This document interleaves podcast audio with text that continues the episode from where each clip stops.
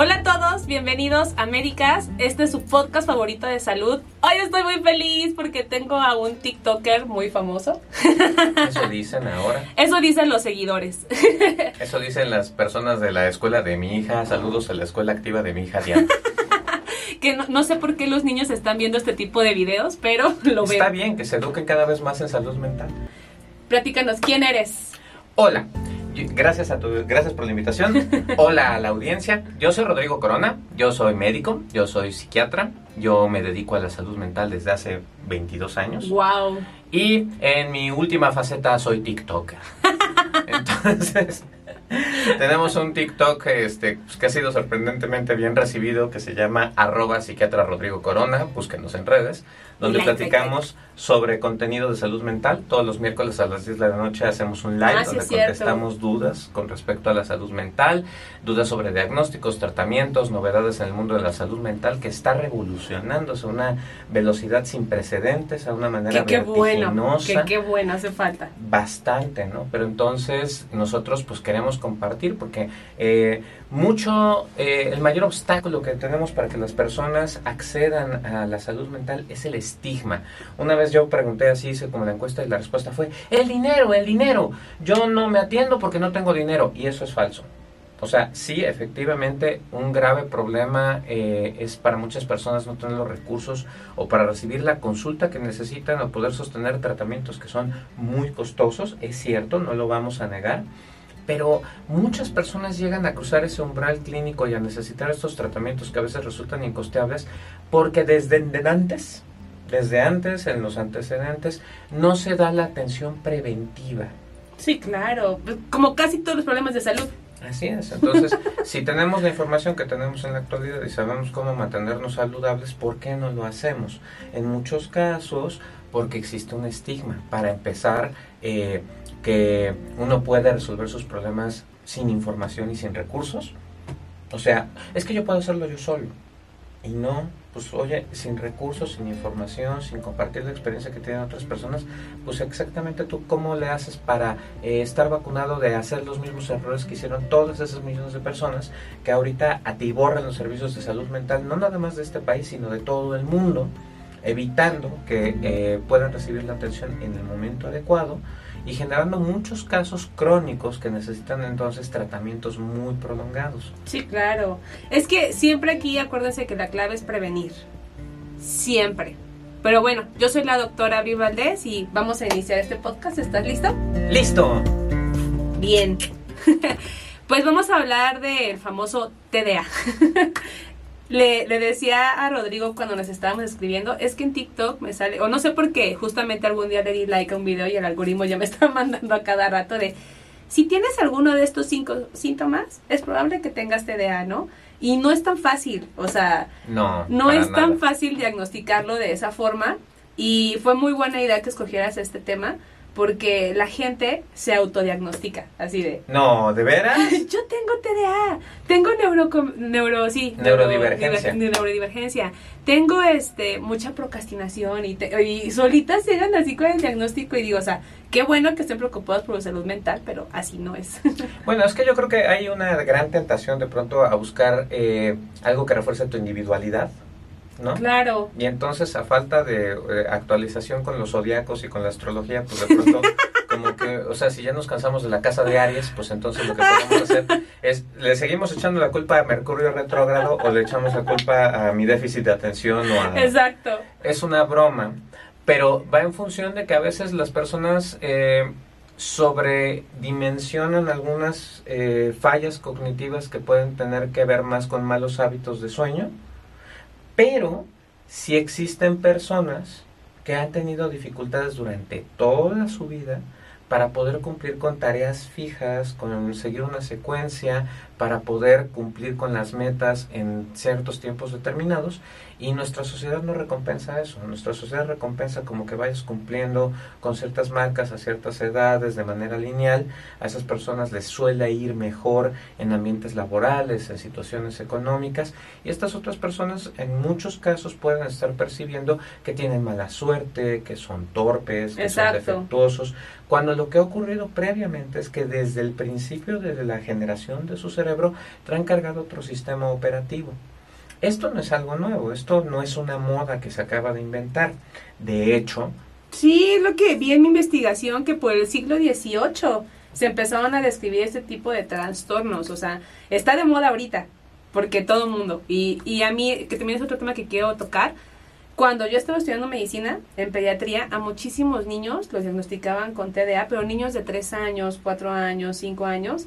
Y ahora que me, puse a estudiar, o sea, estoy viendo que ni siquiera es posible diagnosticarlo a esa edad porque el cerebro todavía está muy inmaduro.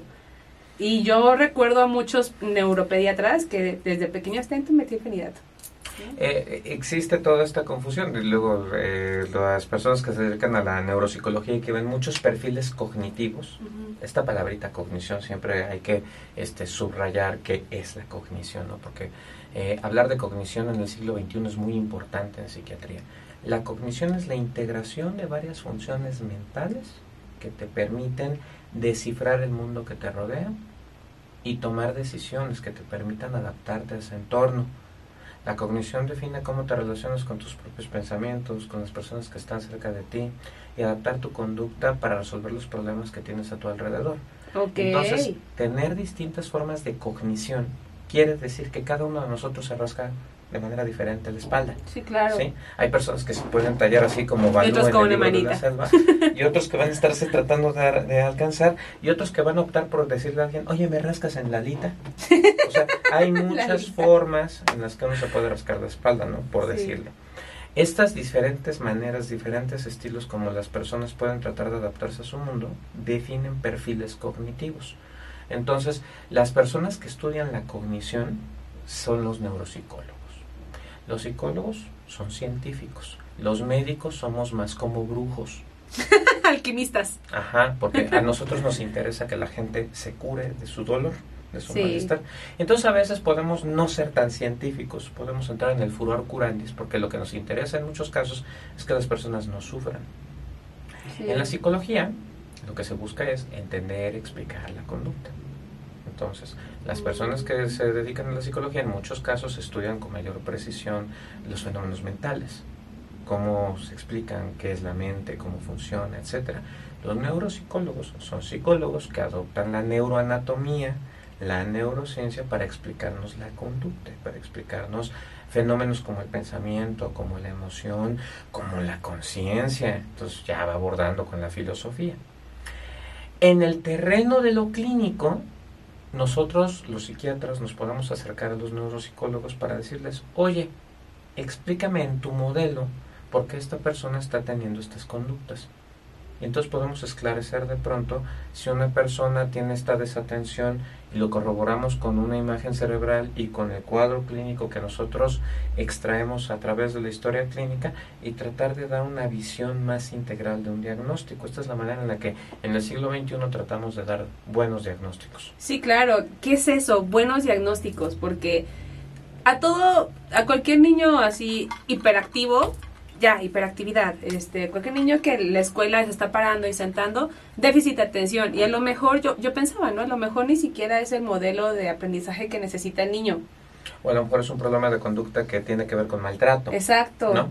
Pero entonces, ¿cómo llegamos a esas conclusiones? Pues necesitamos un abordaje integral donde nosotros veamos que estas características de que una niña, un niño, eh, parezcan no poner atención por ventanas prolongadas de tiempo, tengan muchos errores para seguir instrucciones, tengan dificultades para seguir las reglas en los juegos con sus compañeritos, les tome mucho tiempo terminar tareas, porque también hay TDAHosos que son lentos. Ok, porque siempre lo relacionan que Uno piensa que es como Flash y no, o como Dash, el de los increíbles. Sí. O, ajá. Eh, no, hay quien por la desatención se tarda mucho en hacer las cosas.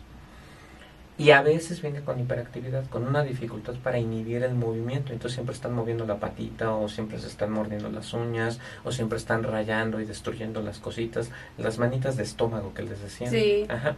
Entonces son características que uno puede eh, identificar en niños, sobre todo cuando están conviviendo con otros niños. Porque estas observaciones del siglo XVIII coinciden con que los niños empezaron a ir a la escuela. O sea, Claro. los niños no siempre fueron a la escuela. No, los educaban en su casa. Así es, y los ponías a trabajar en lo mismo que habían hecho los padres.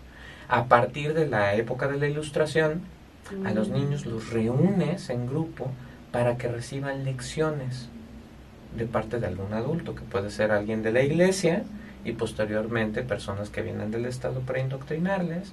Y conforme ha venido avanzando el sistema educativo, se vuelve normal que los niños se reúnan desde distintas casas a compartir un espacio.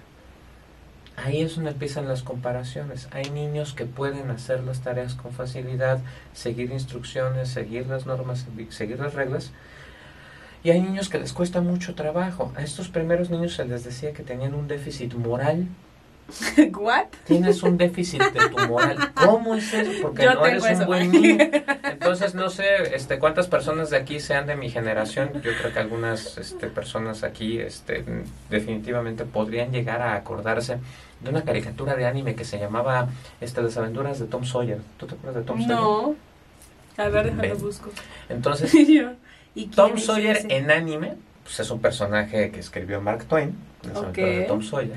Y Tom Sawyer pues es un chamaco que vive en Estados Unidos, en este Estados Unidos eh, como gótico.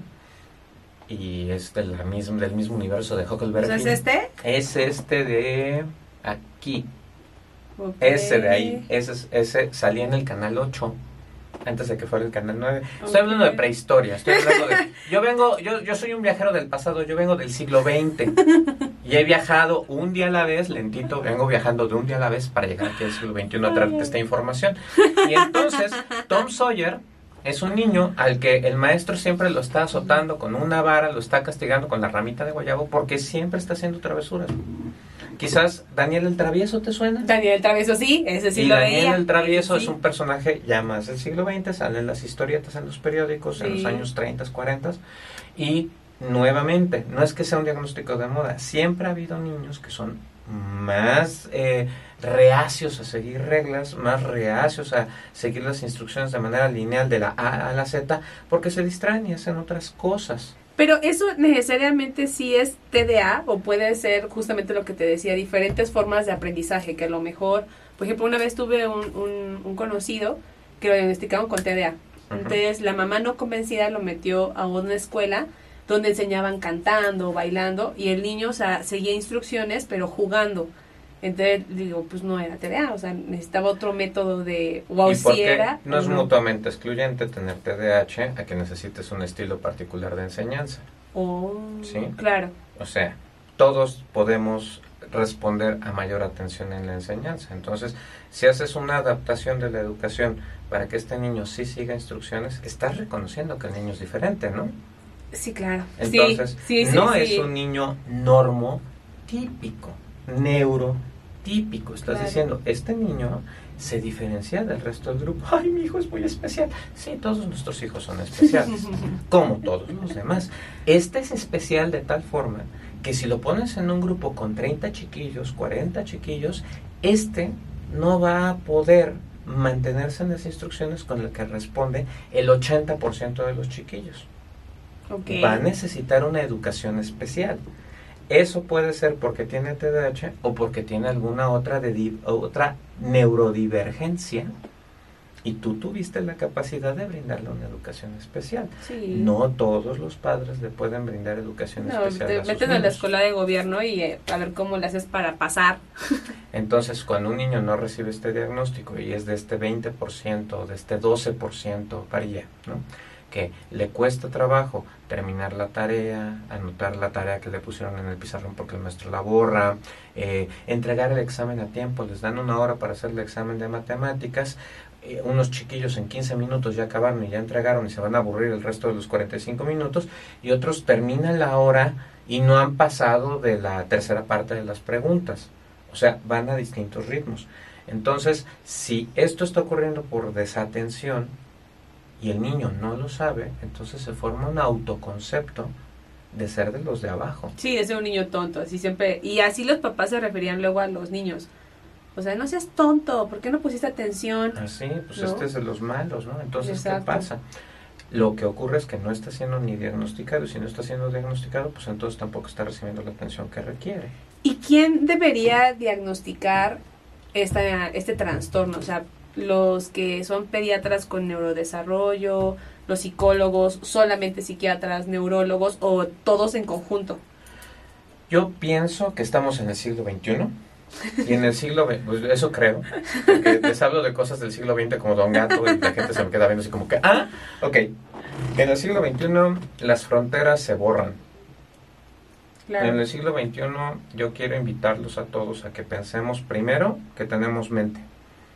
Tenemos una mente y tú no eres tu mente. Claro. Esto es muy importante. La mente es una herramienta que nos dio la evolución para adaptarnos. Tenemos cognición, tenemos mente. Y no todos tenemos la misma herramienta. Hay personas que les tocó la herramienta estándar y hay personas que por puritita evolución les tocaron variantes de herramientas. Esto es lo neurotípico y esto es lo neurodivergente. Okay. A algunos les tocaron herramientas pues que son muy frágiles y que con un poquito de uso, con un poquito de estrés y de tensión, se quiebran. Entonces, dentro de las neurodivergencias, hay algunas que son más frágiles y que no van a adaptarse muy bien al entorno, hay otras que van a fallar en muy poquito tiempo, en muy poquito tiempo se van a quebrar y van a dar como resultado cuadros clínicos con discapacidad. Y otras van a ser herramientas muy particulares, muy extrañas, que eh, a lo mejor si las queremos utilizar para algo muy habitual, muy rutinario, nos parecen poco óptimas, pero es que son herramientas especiales para situaciones muy particulares. Esto es lo que le pasa al paciente que tiene esta neurodivergencia de tener una atención arboriforme, de tener diferente la forma en la que prestan atención y perciben al mundo y que se les dice en las clasificaciones déficit de atención con hiperactividad, que simplemente es una descripción. Insisto, se les ha dicho a niños índigo, se les ha ah, dicho este, con falla moral, se les ha dicho con daño neurológico leve. O sea, han recibido muchas descripciones, pero lo que sabemos es que es un estilo cognitivo particular y que de pronto en cierto ambiente puede ser que sea la herramienta adecuada para resolver su vida. Y estos, por ejemplo, obviamente actual tenemos ya muchas terapias, ¿no? Tanto psicológicas, de aprendizaje y medicamentos, pero todos esos niños de hace 30, 40 años, 50 años, que no fueron diagnosticados, se quedaron con es un niño de tonto, ¿no? Es un niño burro. Pueden desarrollar una vida adulta 100% normal, o sea, o siempre toda la vida van a estar con esta déficit de atención. Yo creo que primero habría que este, cuestionarnos a qué le llamamos una vida normal. Bueno, preguntarle qué es normal a un psiquiatra es tan polémico como preguntarle a un abogado qué es justo. Vaya con un compañero, con un amigo suyo que se dedica al derecho y pregúntale qué es justo y prepárese para una discusión que bordará entre lo divino y lo filosófico. Lo mismo pasa cuando tú le preguntas a un psiquiatra, oiga, ¿y esto que pasa es normal? ¿Una vida adulto funcional? La funcionalidad puede estar sobrevalorada porque este, uno podría decir que Michael Jackson era una persona súper funcional en el ambiente de la música, pero ¿qué tan funcional era en su vida personal? Claro. Eh, hablemos, sí entiendo tu pregunta, nada más quería meter ese buscapiés porque siempre hablar de lo normal en psiquiatría es complicado, pero la mitad de las personas que fueron diagnosticadas con déficit de atención e hiperactividad antes de los 12 años, la mitad remite. Remite y tienen el mismo rendimiento cognitivo que tienen el resto de sus pares después de los 12 años. Porque nos habla un poquito de cómo es la madurez del frontal. Eh, me preguntaban ahí en mi red hace pocos días, no, oiga, pero ¿qué relación tiene el TDAH con el Parkinson? yo, ninguna. Hasta ahorita no. ¿De qué está usted hablando? No? no, pues es que hay déficit de dopamina en el TDAH y hay déficit de dopamina en el Parkinson. ¿No tendrán una conexión? No, ninguna. O sea, porque no, no, no, no, no tiene nada que ver. El déficit de atención tiene que ver con disfunciones en cómo está procesando la información por bajo funcionamiento, por baja irrigación cerebral, los lóbulos frontales de los niños. El Parkinson es una enfermedad neurológica totalmente diferente que tiene que ver con el, la neurodegeneración de ciertas regiones eh, donde hay neuronas dopaminérgicas que tienen que ver con coordinar con grasa nuestros movimientos. O sea, son regiones anatómicas totalmente distintas. Pero el frontal madura. El frontal se desarrolla. Entonces, la mitad de los chiquillos que reciben el diagnóstico de ser hiperactivos antes de los 12 años, hasta la mitad remiten. Eso llevó a que allá en los años 90, a nosotros, cuando yo estudié, este, se nos decía que era un problema de niños. Entonces tú no lo diagnosticabas en adulto. Esa, eh, Y si ajá. por algún motivo te encontrabas con adultos as- así, decías, ah, deben de ser síntomas residuales. Lo que sabemos en 2023, que es cuando estamos nosotros grabando este podcast, saludos al futuro, este, es que la otra mitad no remite. Lo que pasa es que las personas adquieren conductas para enmascarar, para adaptarse, a pesar de que se quedaron con la dificultad para eh, seguir una secuencia lineal de los eventos, eh, para llevar a cabo una tarea, eh, para administrar el tiempo de manera realista o para poderse eh, dar los espacios para interactuar con otras personas y dejar que el otro hable y luego hablar uno y dejar que el otro hable y ser fluidos en la convivencia con otras personas. Estas personas tienen mayores dificultades en su vida adulta porque les cuesta trabajo mantener relaciones armoniosas con sus eh, familiares y luego con las personas con las que hacen pareja. Entonces, las tasas de separaciones, de divorcio son más altas en pacientes que tienen TDAH de adulto. Eh, tienen dificultades para conservar eh, trabajos o para ascender en los trabajos porque les cuesta trabajo cumplir con las tareas que les dejan a tiempo. Si lo hacen, lo hacen, pero con mucha fatiga, con mucho agotamiento porque siempre van como correteando como un incendio, como que están apagando incendios todo el tiempo. Sí, claro. Tienen dificultades para gastar el dinero, porque se lo gastan en cosas que ni se dieron cuenta cómo se los gastaron y nunca llegan a la quincena, Sí. ¿no? Entonces, como este no es un problema exclusivo de los pacientes con TDAH, por eso muchas personas escuchan los síntomas a cachos y dicen, ah, yo debo de tener eso. Pero ojo, es que te tenías que remontar a la infancia para ver si desde la infancia tienes esto para afirmar que es TDAH.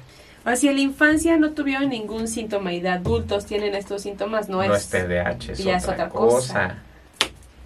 Eso no lo sabía. Oh. Eso no lo sabía. Porque, por ejemplo, tener un trastorno de ansiedad o tener un trastorno afectivo tipo depresión tiene una dimensión cognitiva. Es el giro cognitivo que le decimos al diagnóstico. O sea, una dimensión que te puede ayudar a hacer mejores diagnósticos en psiquiatría es tomar en cuenta el dominio de la cognición. Hay déficits cognitivos particulares, hay perfiles cognitivos particulares en distintos trastornos psiquiátricos. Entonces, eso te puede ayudar al diagnóstico diferencial, a diferenciar, a ver, esta persona está muy distraída porque está deprimida, esta persona está muy distraída porque está ansiosísima, Claro. esta persona viene perdiendo sus facultades de atención y de llevar a cabo tareas porque está experimentando un deterioro cognitivo progresivamente. Antes de que le diagnostiques demencia porque tiene agnosias y apraxias. No, no, es que a veces empiezan con estos olvidos extraños, ¿no? Híjole, otra vez dejé prendido el coche con los faros encendidos y se bajó la batería. Oiga, doctor, pero es la décima vez que le pasa esto. Claro. Ah, qué curioso. A lo mejor tengo TDAH de adulto. No, no, no, porque no se adquiere el TDAH de adulto. Lo tenías de niño y persistió hasta la edad adulta. Y lo que está pasando ahorita es que muchas personas dicen, oye, yo quiero el diagnóstico porque estoy escuchando estos síntomas y no sé si me pasa o no me pasa. Entonces tú tienes que hacer una historia del desarrollo. ¿Quiénes son los mejores en hacer la historia del desarrollo? Los pediatras. Los pediatras. O sea, todos nosotros habríamos de buscar el control del niño sano. ¿no? O sea, ¿qué es lo Sí. ideal? Pues que tú vayas registrando si el niño va cubriendo como sus requisitos de desarrollo a tiempo. ¿Y quién suele hacer esto? El pediatra, que sí es atento a la parte fisiológica del desarrollo del chiquillo. Ese es muy bueno. Los que ahorita están haciendo neurodesarrollo en pediatría, a mí se me hace súper integral. O sea, súper. Claro. Porque, o sea, van así por edad, meses y a ver. La y- escala de Denver Ajá. 2 y todo esto. Y lo, hay maestros de escuela que sí están muy dedicados a su vocación. Ellos al menos sirven como tamizaje de decir, este está raro, porque yo veo 50 chiquillos y me formo una noción bastante clara de qué es lo normal y qué es lo extraordinario. No te van a decir qué tienen, pero te van a decir, este está raro, a este llévalo al doctor porque está raro cómo actúa. Ok, Sí, de claro. acuerdo, eso es lo valioso de los profes de la escuela. Los neurólogos que se enfocan a desarrollo pueden diferenciar un poquito estas poblaciones en adultos que acuden por otros motivos y diferenciarlos, esto es muy importante, de otras patologías neurológicas que pueden cursar con afectación de la atención o del movimiento. Y por supuesto hay paidopsiquiatras, que es la combinación Ah, del psiquiatra que estudia el desarrollo infantil y que vendría a ser el subespecialista indicado para eh, diagnosticar cualquier neurodivergencia, sea trastorno del espectro autista, déficit de atención con o sin hiperactividad y trastornos psicóticos que pueden debutar en la infancia, donde hay una amplia gama de trastornos Justo genéticos. es lo que, lo que te iba a preguntar. También leí que a veces el TDA se puede confundir, por ejemplo, con otros trastornos psiquiátricos que se vienen desarrollando desde niños, como esquizofrenia, de trastorno de la personalidad. Y, y dije, pues, qué grave. O sea, está súper... Esto es divertidísimo. Yo no he tenido tiempo de aburrirme de la psiquiatría. No he tenido tiempo porque siempre hay Es muchas que cosas. está cañón, o sea, porque alguien que a lo mejor no está tan capacitado, por ejemplo, un pediatra, así un pediatra general, y puede decir es TDA, pero a lo mejor está desarrollando alguna otro trastorno psiquiátrico, o sea, porque se relacionan. Ah, me gustaría aprovechar esta oportunidad para responder una pregunta que nunca puedo responder en mi TikTok ni en mis lives, ¿no? Que es, bueno, ¿y cómo sabe uno que uno debería de estudiar psiquiatría? ¿No? O sea, ¿cómo haces tú? Tú eres un estudiante de medicina, tú quieres este, eh, entrar a la especialidad y estás escuchando cómo es esto de la psiquiatría. ¿Cómo sé que yo quiero ser psiquiatra? ¿Cómo sé que me iría bien en psiquiatría? Y es que es bien complicado, ¿no? Es muy complicado, pero yo creo que una parte importante de la vocación tiene que ver con poder describir con palabras la conducta. Ok. O sea, poder encontrar que tú puedas encontrar cómo vincular tu manera de escuchar al otro y entender que eso está hablando de su estilo de ser y cómo puedes disecar el estilo de ser de cada persona para diferenciar que algo es genio y figura, que algo es un problema de esta función mental o de esta otra función mental. Y para eso se necesita tener una vocación pues por la expresión artística. Entonces, una de las cosas, uno de los apetitos más importantes que debe de tener, esto también va para ti, residente de psiquiatría, a ti te estoy hablando. Este, tienes que cultivar una vena artística. O sea, tienes que cultivar una apreciación de la comunicación de, la, de, las, de estos aspectos de la conciencia, de lo subjetivo, y cómo se expresa la pintura, la música, la poesía, eh, el cine. Si tú tienes un ojo para entender esto y a la vez empatarlo con eh, la sagrada misión del médico, que es acompañar a la gente a la muerte, aliviar su sufrimiento y a veces curar algo, a veces. a veces lo que se pueda curarlo, entonces quizás sí pueda irte bien en psiquiatría. Pero esa pregunta nunca la puedo responder porque nunca me dan tiempo de responder. ya te están preguntando otras cosas. Ajá, y cierto. entonces si tengo o no tengo. Pero a ver, sertralina y clonazepam está bien. No tengo Ajá. ni la más remota idea porque no te conozco. No sé que no sé tu historia clínica. Y este, este diagnóstico te genera muchas consultas. En estos tiempos sí, pero yo ¿Crees que fue detonado de la pandemia? creo no. ¿O Eh, en estos tiempos, desde en estos últimos seis años, años? Yo pienso que lo que ha pasado es que antes de la pandemia, era por ahí del 2016 al 2018, Ujú. tanto los canadienses como los australianos empezaron a cambiar el abordaje hacia la salud mental, esto es antes de la pandemia, de buscar la remisión de los síntomas a, ok, que no remitan totalmente los síntomas, pero que el paciente recupere su funcionamiento. ¿Te acuerdas que hace ratito Sí. decías del funcionamiento, no? Entonces, cuando tú buscas como objetivo de un tratamiento la recuperación funcional completa en vez de la remisión, todo cambia, porque entonces medicamentos que en un momento determinado tú pensabas que eran óptimos, ya no lo son Ya no tanto lo son porque tanto. afectan el funcionamiento. Eso es bien Sí. difícil. En psiquiatría eso es muy difícil. Claro. Es muy difícil.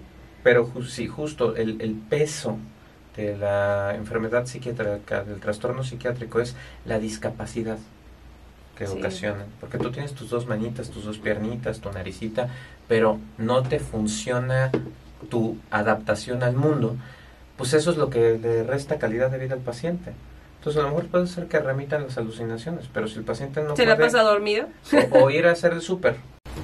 Entonces, aunque no esté teniendo el fenómeno más aparatoso del trastorno psiquiátrico, no funciona. Exacto. Entonces, cuando cambia esto, por ahí 2016, 2017, empieza a cambiar la óptica y nos damos cuenta del peso y de la comorbilidad que tiene el déficit de atención con hiperactividad con otros trastornos psiquiátricos. Si tú estás en un consultorio viendo psiquiatría, la prevalencia en la población general es del 12%, del 10% de TDAH, pero cuando tú estás en un consultorio de psiquiatría, esa prevalencia puede ser hasta del 40% Madres. por la gran comorbilidad que tiene el TDAH, para generarte problemas de ansiedad, para generarte problemas afectivos y para generarte problemas en tu consumo de sustancias y para generarte disfunción en tus relaciones interpersonales y laborales. Todo eso es motivo de consulta de psiquiatría. Nada más. Nada más. Entonces, cuando cambia esta óptica, que eso es previo a la pandemia, Sí. pues entonces ahora resulta que cuando llegan los pacientes al consultorio, tú tendrías que estar pensando en TDAH. Por pura probabilidad. El 60% no lo van a tener, pero el 40% sí. Y si no le das tratamiento al TDAH, tú vas a estar eh, prescribiendo tratamiento para otras condiciones y no te va a terminar de funcionar el tratamiento. Son las historias que me cuentan a mí en el TikTok. Oye, es que yo tomé esto y tomé aquello y tomé lo demás allá y no me ha funcionado. Los medicamentos psiquiátricos no sirven. No es así. Lo que puede estar ocurriendo es que no estás bien diagnosticado. Exactamente. Porque nadie pensó en, a ver, la- la- el, ser- eh, el servicio que le voy a dar a un Suru no le sirve a este Volkswagen. Exactamente. Entonces necesito levantar el cofre y ver qué motor tiene. Exactamente. Y darte para ti. O sea, eh, eh, esto lo aprendí a la mala porque yo dije un día, no, sí, necesito ya estudiar mejor. Y dije, ay, pues si el metilfenidato le ayuda a, a ellos a tener más atención, yo me lo voy a tomar para terminar más rápido mi curso. No lo hagan. No lo hagan. No lo hagan. No lo hagan. O sea, yo siendo médico cometí ese error y no tiene mucho. Y le dije a, a mi amigo Enrique, digo, me voy a comprar el metil. ¿Y ¿Para qué? Yo, es que no puedo con este diplomado. Estaba haciendo un diplomado y yo, no puedo, o sea, me distraigo, no sé qué. Me lo tomé, me sentí muy mal. Claro. Me sentí súper mal. Y nada más fue una dosis y dije, digo, pero si estoy tonta. o sea, dije, soy médico, ¿por qué lo hice? Pero Brujería. mi sorpresa fue que muchos lo hacen. O sea, yo al contar esta historia, todo el mundo me empezó a contar. Cuando una persona Sí. neurotípica usa metilfenidato, es como el chofer que tiene un camión, un tráiler, y va a tener que manejar por largos periodos y le tiene miedo a quedarse dormido en el volante porque eso puede ocasionar un accidente fatal. Entonces utilizan agentes parecidos, y esto se inventó desde principios del siglo XX, que, como la bencedrina, que eh, al tener el efecto, el mecanismo de acción eh, noradrenérgico, te generan insomnio. No te duermes, estás más atento, estás más prendido. En la, si- hablando de literatura, si ustedes leyeron Casino Royale de Ian Fleming, eh, James Bond usa bencedrina Sí. para no quedarse dormido y estar atento siempre y clavarle un plomazo al espía ruso que se le quiera meter, ¿no? Entonces, cuando alguien que es neurotípico utiliza un agente estimulante como el metilfenidato, lo que va a experimentar es una taquicardia, un acelere, una sensación de hiperalerta y no se va a poder dormir. Eso es lo que lleva al abuso de la sustancia en campus universitarios, donde de pronto quieren resolver todo su semestre no durmiendo Sí. una semana y leyendo. No lo hagan, No lo funciona y en realidad no vas a aprender nada. Eh, cuando tú le das metilfenidato a una persona que tienes la sospecha que tiene esta eh, cognición, va a pasar lo contrario. Se va a calmar. Esta persona acelerada, distraída, trabancada, súper ansiosa, le vas a poner un metilfenidato y va a pasar el efecto contrario. Vas a decir, ¿qué me hiciste? ¿Por qué? Porque nunca había estado tan calmado en mi vida. Y aquí dice la monografía que esto es un estimulante. Claro, porque estoy estimulando a un cerebro que tiene un hipo, un bajo funcionamiento frontal. Claro. Entonces estoy incrementando el funcionamiento de un frontal que crónicamente no ha estado funcionando. Entonces el frontal tiene una función de inhibición del movimiento y de la actividad cerebral. Ahora sí pones atención porque estás inhibiendo otras actividades. Claro. ¡Ah! ¿Y a poco ese edificio siempre ha estado allí? Claro que siempre ha estado allí ese edificio. No ¿Y a poco hoy. esa bandera estaba allí? Sí, nunca la habías visto, nunca le había puesto atención. Oiga, doctor, ¿y esto siempre había estado aquí? Sí, siempre había estado allí. Qué locura, estás sí. tomando el metilfenidato. Y entonces quizás ahora puedes escuchar a tu pareja terminar de hablar. Claro. Porque antes empezaba a hablar y tú lo interrumpías y aparte hablabas de otra cosa que no tenía que hablar y luego se te ocurrió otra cosa. Entonces imagínate que tú estás queriendo comunicar algo importante a tu pareja y que siempre te está interrumpiendo con, oye, y olvidaste quitar la sopa de la estufa. A ver, espérame tantito. Ay, le tengo que hablar a mi hermana porque olvidé unas pantuflas que están... Ay, luego hablamos de esto porque ya me tengo que... Entonces nunca, nunca hables, ¿no? Y ya quedamos claros en que eh, las relaciones de pareja, la comunicación es importante. Eso sí ya lo sabemos, eso sí ya es Vox Populi. ¿no? Poquito importante. Ajá, entonces, ¿por qué tienen muchas veces estas dificultades en sus relaciones interpersonales? Porque no esperan su turno para hablar y no están escuchando al otro. No, no es narcisismo, es TDA. Es TDA. Ajá. Ah, me encanta eso, no es narcisismo, es TDA. Así lo voy a poner. Bueno, es un diagnóstico diferencial, es muy importante. Ah, es- también te iba a preguntar, ¿con qué otras enfermedades hay que diferenciar al TDA? O sea, Con el trastorno límite de personalidad, ok. Con los trastornos de ansiedad puros, con trastornos de ansiedad relacionados con causa médica, en los niños, en población infantil, con eh, trastorno oposicionista desafiante, que es como el síndrome de Bart Simpson, Ok. Ajá. con los trastornos eh, disociales y con envenenamientos, con intoxicaciones. De plomo, ¿no? Ajá. Hay eh, secundarios a causa médica, hay algunos niños que lo que tienen son secuelas de traumatismos craneoencefálicos o asfixias neonatales maltratadas, y entonces por eso hay tantas comorbilidades con TDAH, porque el tratamiento aparte va a acabar siendo muy parecido. Eh, y eh, bueno, eso es con los niños y con los adultos, pues sí, en ocasiones uno podría encontrar, bueno, se me está olvidando mencionar que el trastorno bipolar también puede generar algo de confusión por la hiperactividad. Ok. El trastorno bipolar infantil se puede diagnosticar a partir de los 4 o 5 años y en adultos pues a veces empieza a debutar por ahí de la adolescencia, 16, 17 a los 21 años. Está cañón. Tengo, tengo un primo que él desde, igual, como desde los 4 o 5 años le diagnosticaron con TDA. Estuvo en el de psiquiatría infantil acá en el sur. Soy Juanina Navarro, mandamos muchos saludos Y- a Navarro. Estuvo atendido siempre por TDA, TDA. Cuando entra a la universidad, empieza a tener alucinaciones. Lo dejaron de atender ahí en el, en el pediátrico porque pues ya no es pediátrico. Lo mandaron al Instituto Nacional de Psiquiatría. Y le dijeron, tú nunca tuviste TDA, lo que tenías era esquizofrenia. Y todo el tiempo, o sea, estuviste mal. O sea, estuviste mal diagnosticado. Y, y justamente pensé, dije, toda su vida, o sea, con un Pero es que qué difícil Exacto. porque la esquizofrenia eh, paranoide da sus manifestaciones alrededor de los 17, 18, alrededor de los 21 años, que es cuando Mm. termina de consolidarse el cerebro. Antes de eso da síntomas premórbidos, o sea, antes de que aparezca ese cuadro clínico tan característico, da manifestaciones muy raras de dificultad para la socialización, de un afecto que puede estar aplanado o poco reactivo, de poco interés por hacer las cosas. Y sí, por supuesto que si uno tiene una visión sesgada, como la que puede tener alguien que solamente ve niños y no ve tantos trastornos psicóticos, eh, puede uno pensar, bueno, es que esto podría ser TDAH. ¿Quién te daría la solución ahí? Un neuropsicólogo. Claro. ¿no? A ver, oye, no me queda muy claro que tiene esta persona, hazle una batería de pruebas, que no son las pruebas proyectivas, que nosotros hemos visto, a nosotros nos han practicado eh, posiblemente cuando queremos acceder a un trabajo o queremos Mm. entrar a una escuela, nos hacen pruebas para ver pues qué tanta memoria tenemos, qué tanta atención ponemos, qué tanta concentración, pero no involucran este aspecto de lo neuro, de lo neuroanatómico, de lo neurofuncional. Eso es lo que hacen los compañeros de neuropsicología hoy día. Está súper padre. Es muy apasionante, necesitamos más gente padre, que se sí. dedique a estudiar neuropsicología, pero pues es de estas profesiones donde uno tiene que aprender a trabajar en equipo y a respetarse, ¿no? Porque el trabajo del neuropsicólogo es valiosísimo, es muy, muy valioso y eh, irreemplazable en un equipo de salud. Pero entonces tenemos que saltar este tope narcisista de pronto que existe desde el Entre gremio los médico. médicos. Sí. Ajá. Eso Es decir, es que como tú no eres médico, no tienes el mismo valor y eso pues no nos ayuda a poder trabajar en equipo, ¿no?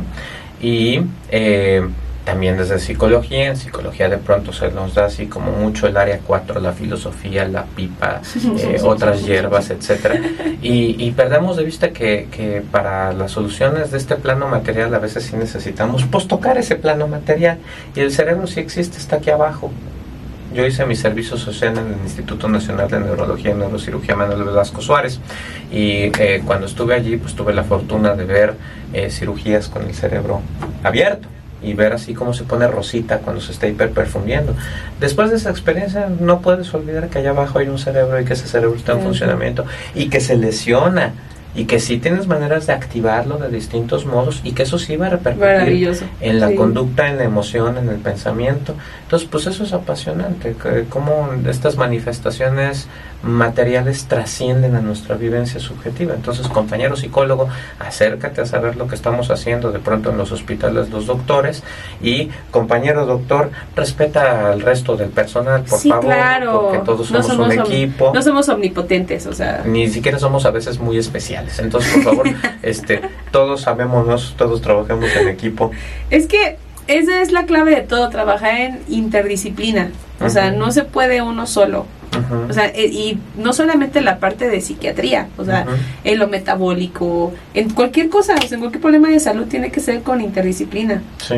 O sea, si por ejemplo tienen, viven con diabetes, o sea, no solamente es tomarte tu, tus chochos, ¿no? Tu metformina, es ir al nutriólogo, es ir con un entrenador físico, es ir a que te revisen los pies, es eh, que te vean los ojos, o sea, 50 mil cosas que un solo médico no puede hacer, puede integrarlo, pero tienes que visitar de todas formas, o el médico te debería mandar a que te revisen por lo menos una vez al año, ta, ta, ta, ta, y en psiquiatría es igual. Y yo pienso que además en el siglo XXI es muy importante que cada uno de nosotros asuma su responsabilidad de su autocuidado. Uy. ¿Sí? Porque depositarle al sistema médico que te esté dando indicaciones y que te esté dando diagnósticos y que te esté dando tratamientos ya no corresponde con la facultad que todos tenemos ahora de buscar información en la internet. Porque, por ejemplo, ustedes ahorita están viéndonos en un video a través de algún tipo de red que está distribuyendo esta información. O sea, tú tienes responsabilidad de qué información aceptas, cómo la criticas, cómo la procesas y qué conductas vas a seguir a partir de esto. Eso es el siglo XXI. O sea, tenemos que romper como con esta cosa paternalista de que es que tengo que ir a que me digan qué hacer. Es que tú también puedes buscar información y tú también puedes empezar a cuidar tu salud. Sí, por supuesto que vas a acercarte a personas que saben más que tú, pero tú también tienes un rol en cuidarte, en cuidar lo que comes, en cuidar cuántas horas duermes, en hacer ejercicio, en convertir el sedentarismo y una vez que tienes indicaciones, seguirlas con responsabilidad y saber hacer preguntas. Oye, doctor, es que lo que me diste no me funcionó. ¿Por qué no me funciona? Exacto, preguntar. Y no es de que no busque en internet, porque, o sea, no visites doctor Google, no, no todo lo que te dice internet es real, pero sí se vale, está padre, y me encanta que lleguen, doctora, es que vi que había una insulina inhalada y yo la quiero, ¿no? Y es, oye, pues qué padre, ¿no? Yo no sabía eso y entonces te metes Exactamente. A también, sí. Y está muy padre que investiguen, pero tampoco se compren de eso es real. O sea, lo que me dice aquí es real. Estaba viendo que de justamente los factores que afectan del déficit de atención, y yo se los, se los he dicho mucho, es la intoxicación por plomo. Y insisto, no o sea, eviten la exposición al plomo porque no solamente TDA, sino también otros trastornos psiquiátricos se han relacionado con la intoxicación de plomo. En México tenemos mucho por el consumo de alimentos en los platos de barro. y, y, se lo, eh, hay un podcast de eso. El simple hecho de tener contacto un segundo en la comida con el plomo, ya, o sea, ya te intoxicaste. Hay gente que así como lo consume lo elimina y hay otros que sí lo retienen. ¿Y en dónde se retiene? En huesos y en sistema nervioso central. En procesos de embarazo donde hay un recambio constante de minerales, ese plomo está circulando en la sangre y se va al feto porque pasa la barrera placentaria. Y también hay otros factores que prenatales pueden afectar a la formación correcta del cerebro, que es eh, mamasañosas, que odio ese término, pero pues sí. Pero no tenemos un mejor eufemismo. y estaba viendo que también cuando eh, la mamá no está bien suplementada o no está bien vigilada durante el embarazo, el consumo de alcohol y exposición al tabaco.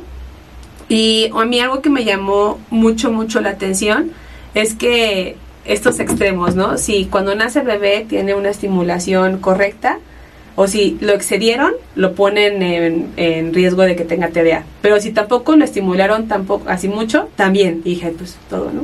Bueno, es que el punto es que para que hables de TDAH hay que hablar de que es un sistema. Es un sistema donde quedaron hipofuncionantes, hipoperfundidos los lóbulos frontales y eso repercute en que la función mental que describimos como atención no funciona de manera lineal, funciona de manera dispersa y corta. Entonces no tienes una ventana de atención muy larga y eh, le prestas atención a muchas cosas.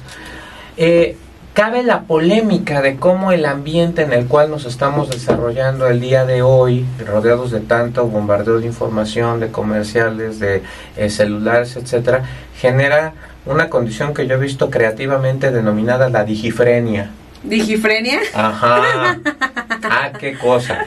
Entonces, la manera en la que nos condicionan a prestar atención en ventanas progresivamente más cortas puede inducir en una persona adulta y ansiosa una condición de no poder poner atención durante mucho tiempo y vivir como loca, perdiendo el tiempo en todas direcciones. Esas personas buscan el diagnóstico de TDAH. Sí, claro. Ajá pero como no es una cosa que se desarrolló desde su infancia, entonces tú dudarías de, de, decir que tiene el TDAH, eh, pero sí tiene una afectación de su atención adquirida a través de un mal condicionamiento por el uso de estos dispositivos digitales. Sí, claro. Entonces, pues eso es este polémico, ¿no? La exposición de pantallas. La exposición a las pantallas, este bombardeo de información, cómo va generando una distorsión de la manera en la que acabamos pensando, ¿no? La tecnología creando a la mente, que es algo que dice Alessandro Barico, este futurólogo italiano que escribe cosas muy interesantes, pero cómo la herramienta, cómo la tecnología acaba moldeando las mentes del siglo XXI. Entonces, al final de cuentas, estamos todavía en evolución y seguiremos. Y seguiremos. Y, seguiremos. Vertiginosamente presionados porque nomás no alcanzamos todo lo que ocurre a nuestro alrededor. Te estoy viendo a ti, ChatGPT.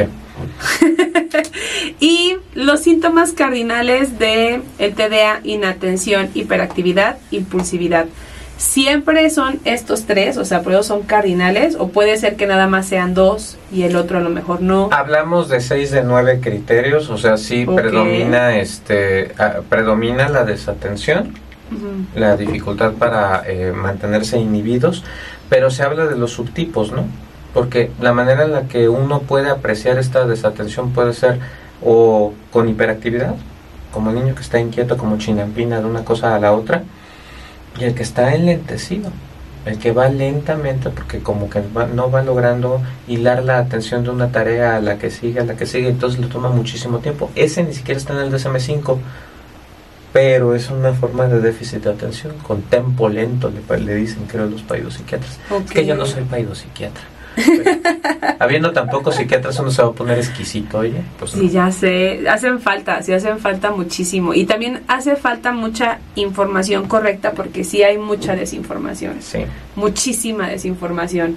Eh, terapias alternativas para, por ejemplo, yo había leído que suplementar a los niños con omega 3 evita que la poda neuronal sea tan agresiva y eso permite que la maduración sea correcta y que el TDA como disminuye. Yo sería muy escéptico de eso, este, porque está la metodología, cómo distingues eh, y cómo sabes que no es de los de la mitad que iban a remitir después de los dos años de manera natural.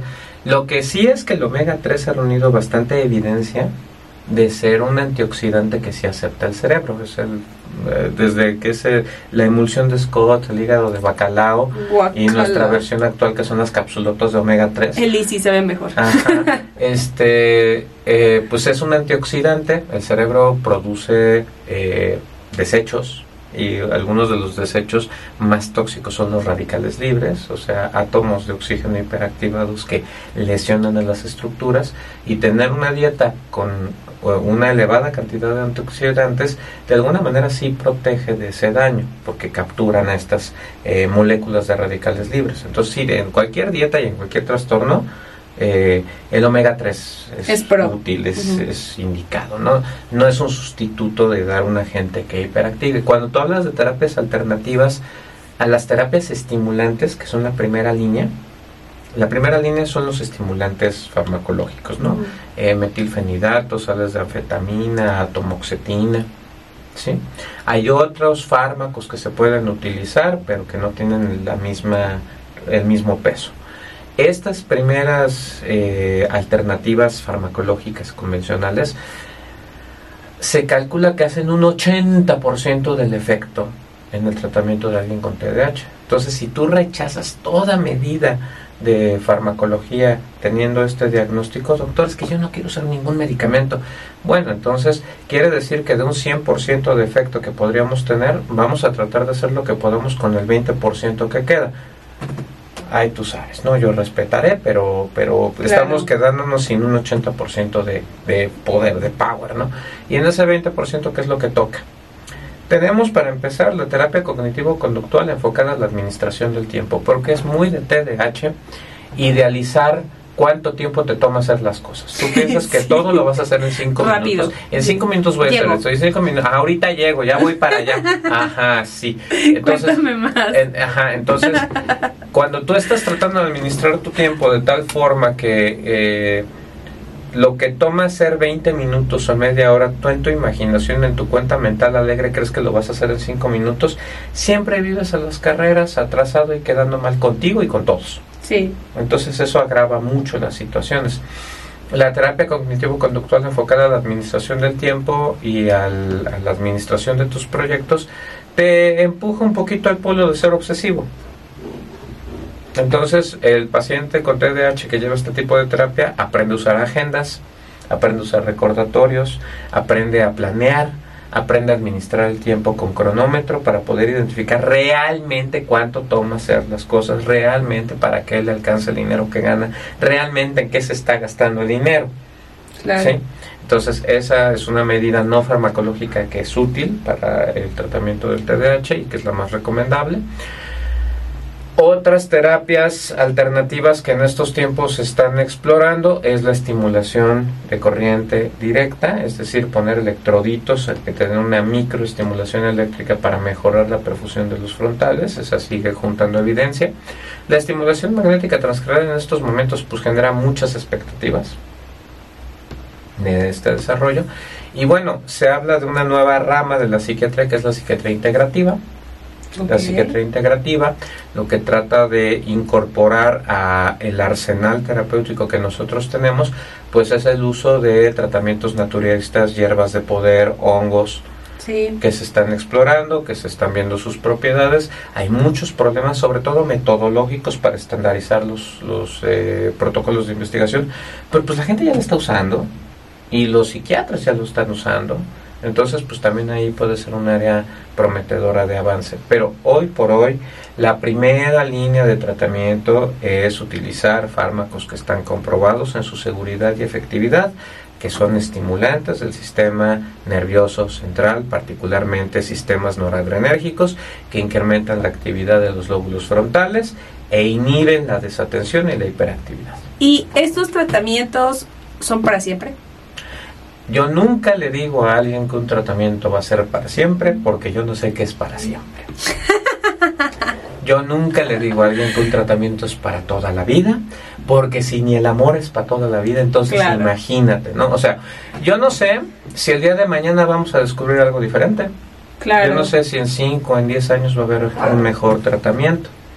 Yo le hablo al paciente del presente y le hablo al paciente de la plasticidad cerebral, que para que un fármaco tenga chance de modificar el sistema, le tienes que dar tiempo, al menos darle el 10% del tiempo de lo que estuviste padeciendo el problema. Entonces, suponte que tienes una depresión y llevas 11 meses deprimido y te digo, oye, al menos darle el 10% de tiempo al, al medicamento antes de que decidas que te funciona o que no te funciona, pues entonces te estoy pidiendo que le des al menos 5 semanas, ¿no? Sí, claro. O sea, no es de golpe y porrazo. ¿Cuánto tiempo tiene que tomar alguien el, el tratamiento?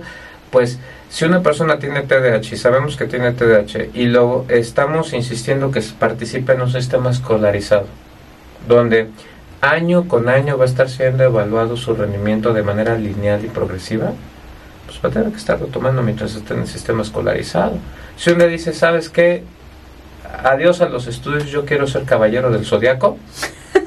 Ok, pues allá te vas con C a hacer abdominales, a lo mejor no necesitas tomarte el Ritalin, a lo mejor te estorba para que te salva, te salga tu séptimo sentido, ¿no? Entonces, en esos casos, pues es el gusto del paciente, ¿no? Pero para poder eh, a un cerebro que tiene la necesidad de conducirse por tareas de manera lineal, sí le sirve estar tomando el tratamiento, aunque sea adulto y por varios años. Son tratamientos que se han visto que en general son seguros. En niños el metilfenidato puede disminuir el apetito y si disminuye suficiente el apetito, pues entonces necesitas estar revisando que el niño sí coma porque si no le estás afectando su desarrollo musculoesquelético, su ganancia de talla, su ganancia de peso. Entonces la mayor complicación de tomar metilfenidato siendo niño es esta, ¿no? Que a veces no crecen. Entonces pues tienes que eh, a veces recurrir a hormona de crecimiento, estar revisando la dieta, estar suplementando la alimentación. Entonces pues ahí está pues la, la balanza, el, la ganancia, el, costo-beneficio. Costo-beneficio del tratamiento. En el caso de la tomoxetina, que es la alternativa que tenemos con mayor frecuencia aquí en México, pues es eh, la tolerancia gástrica, porque es un medicamento algo irritante para el estómago. Pero, ¿y qué tal si mañana tenemos un mejor tratamiento? Entonces yo le dije al paciente algo que no era cierto, porque encontramos un mejor tratamiento. Entonces no fue ni para toda la vida ni para siempre. Lo mismo lo digo para los antidepresivos, para los antipsicóticos. Oye, pues no soy vidente, ni que fuera muy evidente, ¿no? Entonces, si fuera evidente, ah, veo las vibraciones, me dicen que tomarás esto toda. No, pues no. No. No, hay progreso científico y de pronto podemos ofrecer otras alternativas a los pacientes que no conocemos. Perdón, ¿cada cuándo tú recomiendas que un paciente con este diagnóstico vaya a evaluación? Eh, una vez que ya está establecido con clinimetría el diagnóstico y la respuesta a tratamiento, entonces pues puede ser cada dos meses, cada mes, ya nada más para eh, checar si todo está en orden, revisar recetas, en algunos casos hacer estudios de laboratorio. Los niños que tienen este tipo de problema a veces son más susceptibles a eh, recibir algún tipo de abuso verbal, físico, por los compañeros, ser aislados porque no siguen las reglas, los rechazan porque hacen trampa, los rechazan porque son antipáticos, los rechazan, no los quieren en la fiesta de cumpleaños y esto puede pasar factura. Por eso hay que tratarlos. Entonces, eh, la psicoterapia encaminada a adquirir mejores habilidades sociales puede ser algo que les beneficie en su crecimiento y en el desarrollo de su autoestima. Pues sí, está, está padre porque, como dices, todavía hay mucho que descubrir, todavía hay mucho que estudiar. Y a lo mejor lo que decimos ahorita, 2023, el próximo año decimos, no, ya no es, ¿no? Ya salió esto, o descubrieron tal. Eh, es que siempre deben asesorarse con su médico de cabecera y con profesionales. O sea, yo siempre cada podcast se los digo, eviten los charlatanes. Eh, hace poco vimos que unas nutriólogas muy famosas y no son nutriólogas, o sea, dan consulta de nutrición y buscamos su cédula profesional y relaciones internacionales y dices, y tienen muchísimos seguidores, muchísimas, dan cursos y demás. Y no, o sea, en verdad investiguen que están yendo con profesionales. Investiguen también ustedes. Creo que tengo, creo que mi hijo tiene, creo que tal. Investiguen y busquen con quién sí. Y le pueden escribir a Rodrigo. Él siempre contesta. Hago todo lo que puedo con lo que tengo y a veces hasta es suficiente. Estamos en el TikTok en Psiquiatra Rodrigo Corona. Tenemos un correo electrónico que es eh, doctorcoronamaster.gmail.com y tenemos un número de WhatsApp para brindar atención, que es el 55 1058 56 11. Y pues lo que estamos tratando de hacer es acercarla a psiquiatría, sacarla del hospital psiquiátrico, sacarla del consultorio privado y acercarla un poquito más a la estación del metro, a la calle, al Oxxo, al 7-Eleven, a, a los lugares donde estamos la gente viviendo y padeciendo una mala relación con nuestras emociones, con nuestros pensamientos o con nuestras conductas. Eso es la psiquiatría. Es una rama de la medicina más, se hace diagnóstico, hay pronóstico, hay tratamientos de todo tipo y así somos los psiquiatras. Los Buena onda, no, no están. Así somos. Somos de carne y hueso, tenemos pasatiempos, podemos tener TikTok, podemos, nos puede romper, nos puede este cortar la novia, nos puede. Si se cortan sangran. Ajá, este, vamos al baño, este, si nos emborrachamos diremos sandeces. Eh, somos humanos al final de cuentas. Somos humanos y eh, estamos en el camino. Arrieros somos y en el camino andamos. Mucha gente le tiene miedo a la psiquiatría. O sea, por ejemplo, yo tengo pacientes y le digo, es que tienes depresión, tienes, necesitas ir con el psiquiatra. ¿Estoy loca? No, o sea, no porque estés loca, sino porque ellos son los que se encargan de tratar ese tipo de problemas. Ni siquiera te estoy diciendo que te va a dar medicamento, no, pero sí necesitas que te evalúe. Pero la gente tiene este estigma de la psiquiatría. El mayor obstáculo para que los pacientes accedan a los servicios de salud mental es el estigma, no el dinero. Sí, es cierto. El primero es el estigma. Si hubiera menos estigma, los tratamientos posiblemente podrían bajar porque la gente acudiría antes a psiquiatría a recibir medidas de prevención. Pero es un golpe al ego muy importante reconocer que tienes una mente y que tú no eres tu mente. Sí, exacto. y que tu mente se puede lesionar o que tu mente puede necesitar un ajuste. Una shineadita. Ajá. Entonces, como eso es un golpe al ego, mucha gente se resiste a la existencia de su mente. Está bien difícil porque, por ejemplo, en este país tan machista, el hombre es el que menos quiere ir seguramente. O sea, yo creo que la mayoría de tus pacientes son mujeres, ¿no? Pues mira, no sé si lo atribuiría al machismo o a la diferencia de los sexos, porque creo que no es exactamente lo mismo, ¿no? La cultura machista lo que hace es evaluar al hombre exclusivamente por la propiedad de sus gónadas y de engendrar y no se le demandaría nada más. Por eso al macho se le cuida, las mujeres cuidan al hombre. ¿No? Este es el machismo. Y el macho eh, tiene todos estos privilegios solo por la ocurrencia de que tiene estas gónadas y que tiene la capacidad reproductiva y que ese es el valor que tiene. ¿no? El macho por lo regular es un inútil. El macho no sabe hacer nada. Si lo dejas solo, no se sabe, no sabe recoger sus calzones, no se sabe cocinar, no se sabe calentar, etcétera. Entonces, una cosa es como el machismo. y Yo, yo así lo diferenciaría, ¿no? Sí. Y otra es la diferencia de los sexos. Los hombres, por lo particular, no disfrutan, no gozan de la tensión emocional. A los hombres no nos gusta sentirnos en tensión emocional, lo sentimos como estar siendo electrocutados. Es muy desagradable. Las mujeres disfrutan mucho la tensión emocional. Sí. Les encanta el chisme. Sí disfrutan, soy. disfrutan las telenovelas, disfrutan Grey's Anatomy, disfrutan las películas donde es que como no se pueden que los dos están equivocados y tan solo se enteraron de que sí se aman. Ajá. Sí soy. La tensión emocional es muy agradable para las mujeres, muy desagradable para los hombres. A los hombres no nos gusta la tensión emocional. ¿Cómo son las películas de los hombres? Explosiones, golpes, balazos. Claro, porque eso es catártico, eso resuelve el problema. Sí, claro. Ok.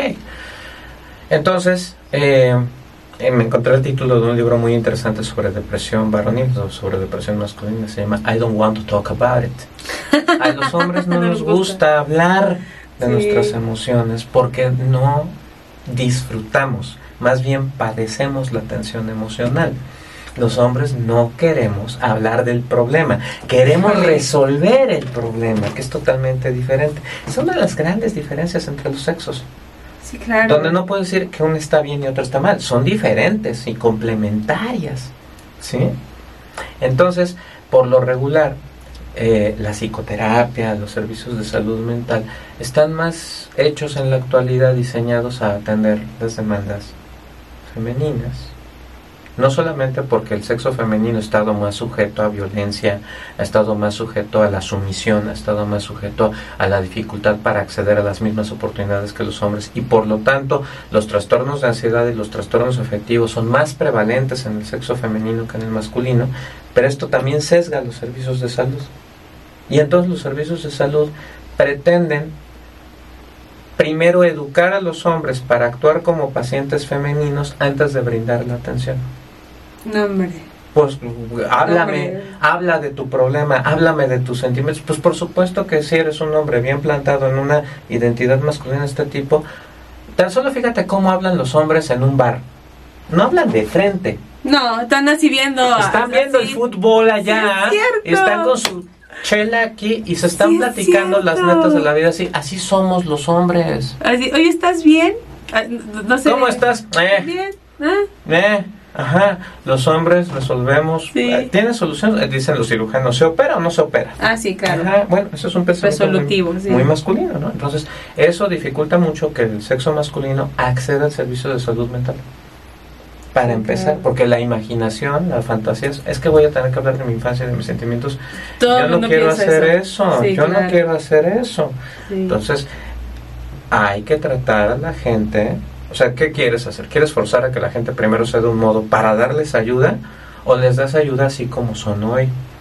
Entonces es muy diferente. El hombre tiene mucho más la conducta del hágalo usted mismo. Sí. Un hombre que está deprimido primero se va a meter a investigar, va a ponerse a leer libros, va a buscar un gurú, le va a copiar la plana, pero no va a ponerse a chillar delante de una bola de extraños. Así es. ¿Sí? ¿Por qué? Porque el hombre no disfruta de la atención emocional. El hombre la sufre. ¿Sí? Entonces es totalmente distinto. Qué locura, pero sí, o sea, ahorita que lo describiste dije, sí, claro, todo me suena que sí. Ajá, entonces, ¿qué hacemos para los hombres? Para los hombres hay intervenciones diferentes. Sí, claro. De pares, de compas. Y sí, es Club de Toby. Los hombres no abren esto delante de las mujeres. Los hombres tenemos vergüenzas y tenemos este, cosas, inseguridades que son inconfesables para las mujeres porque nos roba de nuestro atractivo, que es lo poquito que nos podría quedar en un mundo donde cada vez las cosas se dirigen más a empoderar a las mujeres. Es un lugar muy amenazante para ser hombre en el siglo XXI. Entonces, aparte, ¿quieres que me haga así? Es el personaje de caricatura hasta del Nacho Progre. que si, si tú platicas con las mujeres, Nacho Progre también es repulsivo, porque se siente falso, porque claro que no te la... ¿Cómo, cómo? Es que yo soy aliada y... Mm, no te creo. No, o sea, es, un, es, es difícil. Voy a estar en un podcast próximamente sobre distintas formas de masculinidad y yo creo que ah, este va a ser el tema más polémico, porque mi experiencia es con hombres que no están en ambientes sofisticados, no están en colonias gentrificadas yo he trabajado, he tenido la fortuna de recibir la confianza de personas pues que trabajan en, en ambientes eh, más reales, no más menos sofisticados, donde todavía la fuerza física puede resolver las cosas, por ejemplo, o donde tener habilidades manuales rudas y, y gruesas puede ser lo que haga la diferencia entre llevar pan a la casa o no donde quizás se puedan subir tres personas a la pick-up para ganar algo de comer al día de hoy y otros, y los que no alcanzan a pegar el brinco a la pick-up simplemente no comieron hoy. O sea, ese es el tipo de pacientes que yo tengo la fortuna de poder atender en muchas ocasiones. Entonces, no solamente están sofisticados, donde se lee de estas cosas y se hace la deconstrucción de lo masculino y todo. No, no, no, no, no. Entonces, ¿cómo das atención a este sector? ¿Cómo es que le haces para no abandonarlos? ¿Y cómo entiendes entonces el grave problema de alcoholismo y dependencia a otras sustancias que padecemos? ¿no? Bueno, es que hay que entender que no somos iguales todos. Claro. Y que entonces tú tienes que diseñar intervenciones para algunos y para otros. Y que hay personas que lo que quieren es decir, doctor, dígame qué hago. Por eso el advenimiento de tantos eh, rituales o de tantas retiradas a tratar de resolver las cosas como en un sendero individual donde eh, la aparición de un centro de salud, de un lugar que brinde esta atención eh, medicalizada, simplemente no aparece en la imaginación. Por eso el psiquiatra es una figura tan amenazante. Aparte el psiquiatra viene a trabajar con una cosa muy amenazante que es la pérdida de una función que nos diferencia según nosotros de los animales. Tener una mente. Entonces, si yo estoy perdiendo mi mente, si yo estoy perdiendo mi conciencia, quiere decir que estoy perdiendo lo que me hace humano. Y Ir con un psiquiatra que me pueda decir que mi mente está enferma resulta tan amenazante como perder mi identidad humana. Entonces, claro. luego échale Hollywood, que yo sigo sin ver, todo no es cierto, ya tengo algunas excepciones, pero psiquiatras que no sean los villanos. Es que esa es la imagen que la gente tiene. Esa es la imagen que la gente tiene. Entonces, pues eso sigue siendo algo complicado, ¿no? Con poder, por eso hacemos TikToks, por eso nos ponemos. Para aquí. que vean que no es así. Para que vean a mis cuates y veamos, porque somos humanos y que de pronto nosotros también podemos estar tan confundidos y tan enfermos como todos los demás, ¿no? También tenemos derecho. Eh, Se vale. Oye, doctor, este, ¿y tú vas a psicoterapia? Sí, sí voy a psicoterapia. Sí, claro. Oye, doctor, ¿y tú has tenido alguna vez un problema de salud mental? Sí, sí lo he tenido. Oye, doctor, ¿y Todos, alguna vez has tomado un psicofármaco? Sí, sí he tomado. Oye, doctor. Pues, óyeme. Bueno, no, este, yo soy bastante neurotípico, pero mi, eh, mi, mi ex esposa y mi hija, los dos tienen TDAH porque es un trastorno altamente heredable. Es muy prevalente y entonces pues ellas tienen TDAH las dos, ¿no? Entonces tengo una, un conocimiento muy cercano, Una vivencia. una vivencia muy cercana de cómo es en distintas edades y de cuáles son las dificultades en las interacciones que aparecen. Qué terrible. Bueno, pero qué padre. O sea, qué padre que. Es la vida, Ajá. así es, Recíbela como venga. Así bien. Así me dice mi secretaria. Pues recíbelo como venga. así fluye. Flúyelo. ¿Para qué te estás haciendo escenarios? Así Flúyelo. Flúyelo, me, Me gusta, encanta. flúyelo. Flúyelo. Ok. Es bien ambiguo, pero funciona. Flúyelo. Sí, flúyelo. Casi como verbalizado. Mira, flúyelo. Sí, Yo fluyo, tú fluyes, él fluye. Vosotros habéis fluido. Está padre, está padre. Vamos a- ¿Fluiste o no fluiste? Ok. Pues recuérdanos otra vez tus redes sociales. Muchas gracias por recibirme. Eh, en TikTok estamos como arroba psiquiatra Rodrigo Corona. En WhatsApp estamos con el 55 10 58 56 11. Eh, mi correo electrónico es doctorcoronamaster arroba gmail.com. En Facebook estamos como consultorio de doctor Rodrigo. Corona y no tenemos sucursales por el momento, ¿no? Vamos a cruzar los dedos para que sí, para que se logre. Ajá, entonces, eh, pues yo soy el que chambea en esto y mi misión en la actualidad eh, tiene que ver con acercar esta información para que tú tengas un mejor criterio de cómo atenderte. Eh, sí tengo el servicio de consulta remota, pero ahorita la verdad es que estamos bastante saturaditos, entonces téngame por favor algo de paciencia. Estamos haciendo herramientas para que más personas puedan atenderse por su cuenta y puedan encontrar la ayuda profesional cuando es indispensable. Exactamente. Qué padre, qué bonito. Una, una comunidad de psiquiatras deberían unirse contigo. Pues este veamos qué liderazgo podemos inspirar desde Sí. estas iniciativas. Yo te agradezco muchísimo que me invites a No, gracias a ti por aceptar. Yo estaba bien emocionada cuando lo vi yo. ¡ah! Ahí está el TikToker. Oiga, ¿usted es el psiquiatra de TikTok? Me dicen Sí. cuando estoy desayunando. Pues sí, Pues aparentemente sí sí soy. ya Así sé. sí. Qué padre. Pues muchas gracias por aceptar. Recuerden darle like, darle seguir, suscribirse al canal en Spotify, Apple, Apple Podcast, en Amazon Music, en Podimo. Podimo también, eso me conviene que se inscriban. Pónimo. Podimo paga. Ok. y YouTube. Entonces compartan esta información. Si te gustó o no te gustó, de todas maneras, compártela. El algoritmo no se va a enterar si fue bueno o malo. Ustedes compártela. Yo estoy segura que les va a gustar y que seguramente pensaste en alguien que probablemente tiene TDA o que a lo mejor tú mismo creíste que lo tienes o que lo tuviste o que algo pasó. Y acérquense, pregunten. Si yo no lo sé, los voy a referir con Rodrigo, pero si no, Rodrigo siempre contesta, siempre. Yo le he hecho preguntas en TikTok antes de que nos conociéramos y sí me contestaba. Hago lo que puedo porque eh, ustedes no están para saberlo ni yo para contarlo, pero hay tantas preguntas y están corriendo a la velocidad de la Matrix. Sí. Entonces a veces me dicen, es que ¿por qué no me contesta? Me gritan, es que no te vi la pregunta, yo hago todo lo que puedo para contestar todo lo que veo. Pero, No pues, puedo estar todo el día ahí. Pero se está moviendo así, de pronto las preguntas, no puedo leerlo todo, pero todo lo que alcanzo a ver lo contesto. Sí, todo lo que tengan de dudas de trastornos psiquiátricos, no solo de TDA, Rodrigo lo va a contestar en algún momento. En algún momento, miércoles 10 de la noche, eh, hacemos live en TikTok y esperamos crecer pronto a otras plataformas. Así será. Muchas gracias. Muchas gracias a ti. Los quiero mucho. Gracias por estar.